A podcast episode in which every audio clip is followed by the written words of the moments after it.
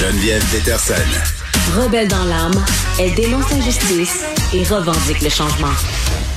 Bon, on revient sur ce projet de loi visant le bannissement des thérapies de conversion au Canada qui a été déposé hier euh, par le ministre fédéral de la Justice, David euh, Lametti. Et vraiment, là, si c'est adopté, ce projet de loi-là, euh, je spécifie qu'il serait aussi criminel d'envoyer un mineur euh, qui vit au Canada à l'étranger pour faire subir à cette personne-là une thérapie de conversion parce qu'on sait que c'est une pratique qui se déroule euh, et qui se déroulait à l'époque. On est avec une personne qui a vécu une thérapie de conversion, Jonathan Di Carlo.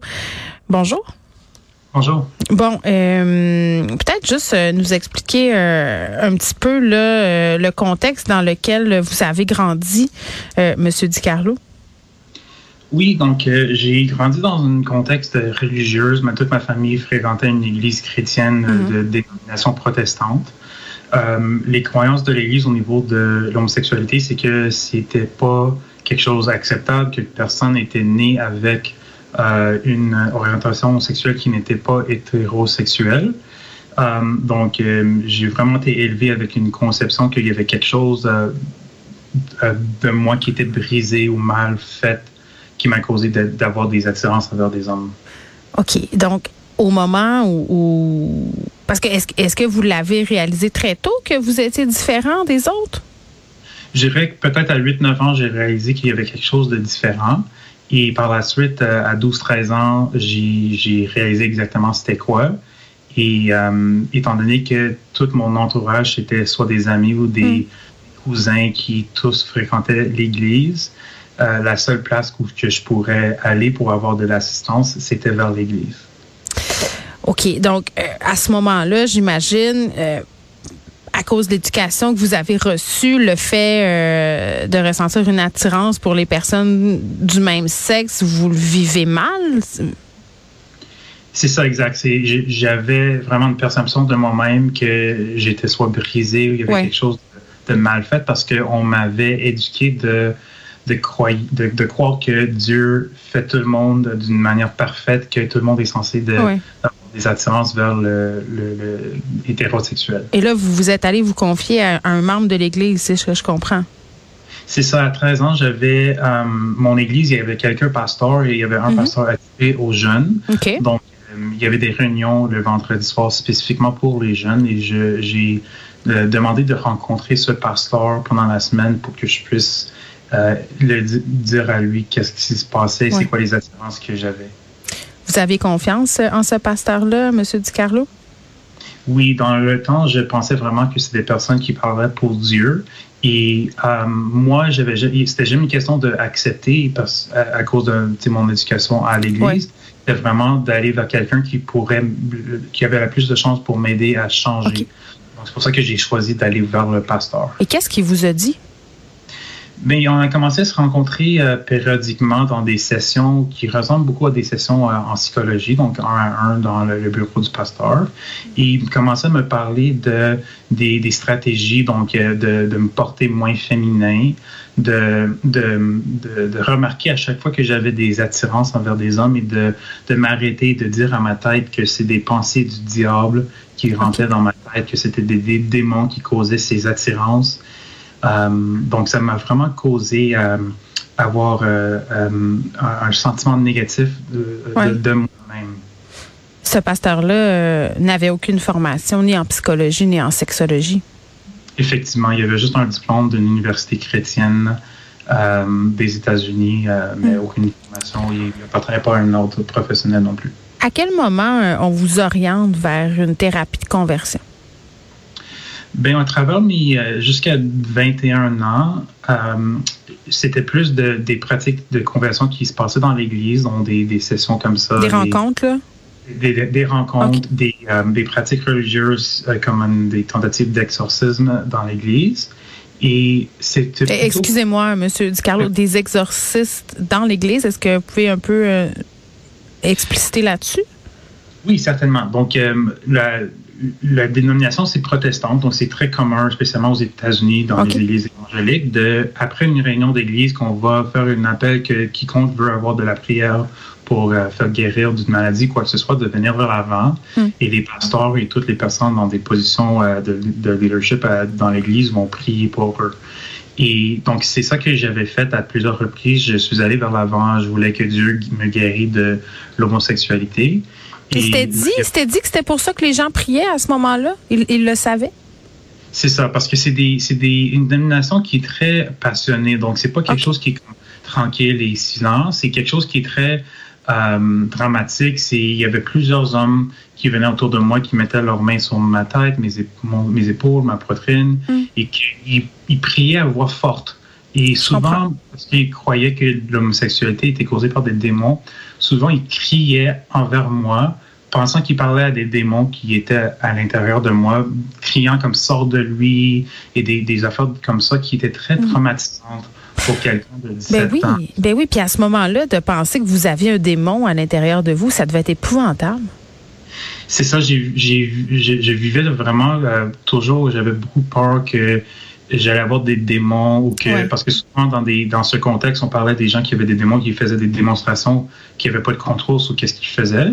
Donc j'avais toujours peur qu'à un moment donné, j'allais comme juste crier ou, ou courir par quelque part sans vouloir le faire parce que les démons allaient me causer à faire ces genres de comportements.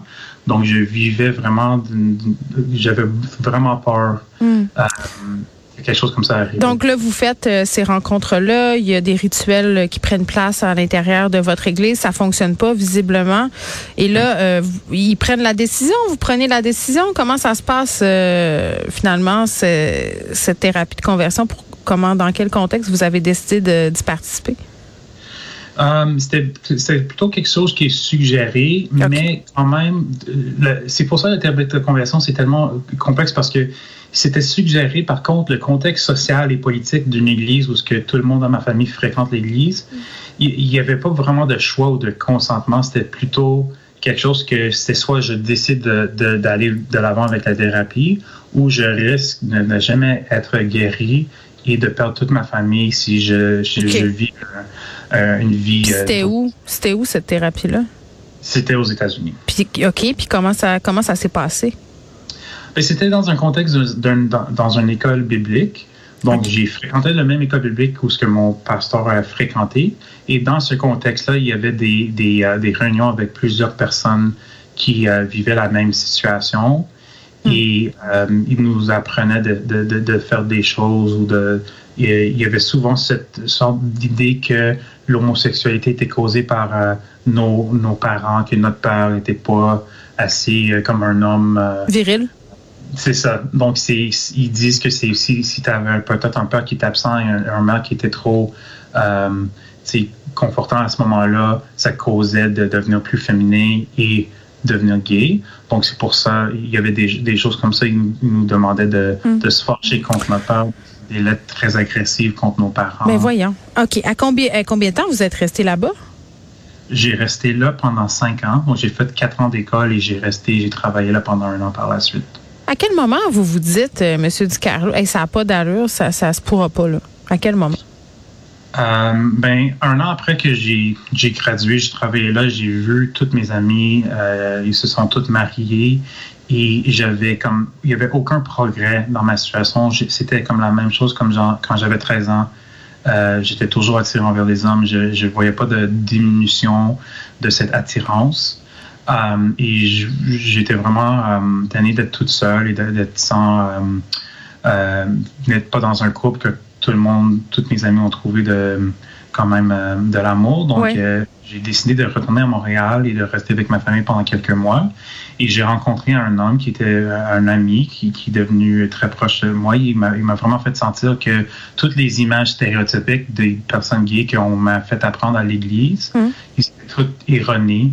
Euh, et que c'était pour- on, on m'a fait apprendre que je pourrais jamais être content comme un homme gay et toutes des, des choses qui sont pas vraies, euh, des, des stéréotypes. Et donc, lui m'a vraiment aidé à, à m'accepter. Mm. Et euh, finalement, on, on est devenu un, un couple et ça va faire sept ans en janvier qu'on est ensemble. Donc, maintenant, vous vous acceptez? Est-ce que vous réussissez à vivre cette orientation-là de façon sereine, étant donné ce par quoi vous êtes passé avant? Oui, c'est sûr qu'au début, dans les, je dirais, les premiers 3-4 ans, quand j'ai sorti de Phobia, c'était vraiment difficile parce mhm. que j'avais vraiment toujours ces sentiments négatifs envers moi que j'ai développés au, cours des années dans cette thérapie de conversion. C'est comme un lavage de cerveau, finalement, un peu. C'est ça exactement. C'était vraiment, il fallait que j'apprenne comment noter quand j'avais des pensées qui venaient de cette, ces thérapies et de, de, changer la façon que je pense de, moi-même. Ouais. Euh, mais au fur, au fur et à mesure du, temps, c'est sûr que j'ai perdu la majorité de ma famille. Vous avez plus de relations avec votre famille? Non, je dirais que j'ai une, grande famille italienne. La plupart d'entre eux fréquentent toujours l'Église. Euh, donc, il y a beaucoup de deuxièmes cousins qu'on est la même âge, qu'on est, on été élevés ensemble, qui me parlent plus. Des, des personnes que j'aurais dit qui étaient mes meilleurs amis avant, mais on, on se parle, ils me parlent pas du tout. Hmm. Merci beaucoup d'avoir partagé votre histoire avec nous. Euh, c'était très généreux de votre part, Jonathan Ducarlo. Merci qui est un homme qui a été forcé de suivre une thérapie de conversion. On va aller parler avec un chercheur euh, à l'École de santé publique de l'Université Montréal, Olivier Ferlat. Bonjour, monsieur. Bonjour. Écoutez, euh, on écoute le témoignage de Jonathan. C'est très, très touchant. Puis en même temps, on, on, dirait, quand on ne sait pas que ce type de thérapie de conversion-là, on on voit ça comme quelque chose appartenant au passé, euh, quelque chose qui essentiellement se, déroule aux États-Unis, mais mais c'est pas le cas. ça se passe aussi ici chez nous. Oui, ça se passe aussi sur le territoire québécois, euh, québécois et canadien. Mm-hmm. Et euh, on pense que c'est jusqu'à 10 euh, des personnes LGBT, justement, selon les données qu'on a de disponibles, qui auraient subi une thérapie de conversion euh, dans leur vie. Et on voit pas de différence avec les groupes d'âge. Donc, ce qui nous dit que c'est pas vraiment une pratique là, qui est en train là, de, de s'effacer. Oui, c'est énorme. Et pourtant, c'est complètement invisible. Et je mm. pense que ça fait c'est à cause justement là, de la honte et de l'incompréhension aussi des personnes LGBT quand ils ont subi une thérapie de conversion puis ils en parlent ouvertement, mais les gens comprennent pas vraiment euh, ce qu'ils ont vécu. Et, euh, et maintenant, avec, euh, je sais que ça fait à peu près deux ans qu'on commence beaucoup plus à en entendre parler, particulièrement avec les projets de loi.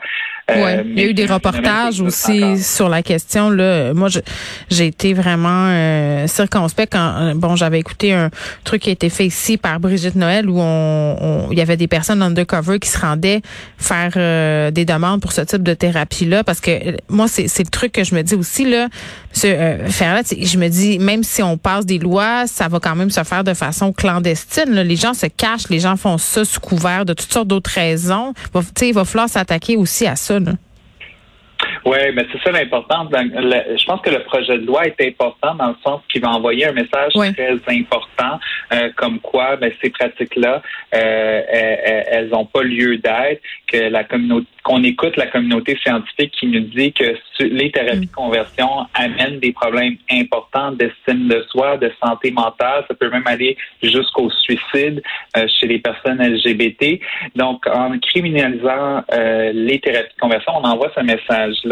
Mm. Mais c'est sûr que c'est pas quelque chose qui va s'effacer. C'est pas parce que quelque chose est illégal ou un crime que c'est mm. que c'est effacé. On le sait. Euh, bon, on, a juste à on connaît beaucoup de choses qui existent malgré la criminalité. Donc, euh, une, de, une de nos peurs, justement, euh, comme chercheur, c'est que ça devient encore plus euh, underground et que qu'on n'ait pas un plan détaillé de lutte pour les thérapies de conversion. Donc, d'aller un peu plus dans la prévention et pas juste dans punir les, mauvais comportements, mais aussi encourager les bons comportements, comme avoir des, communautés qui sont plus acceptantes mm. et plus d'outils pour les parents, justement, peut-être qui qui, ont de la misère avec un, enfant qui, s'identifie comme LGBT pour qu'il y ait des ressources pour aller euh, justement euh, autre que, que les communautés religieuses euh, pour se tourner.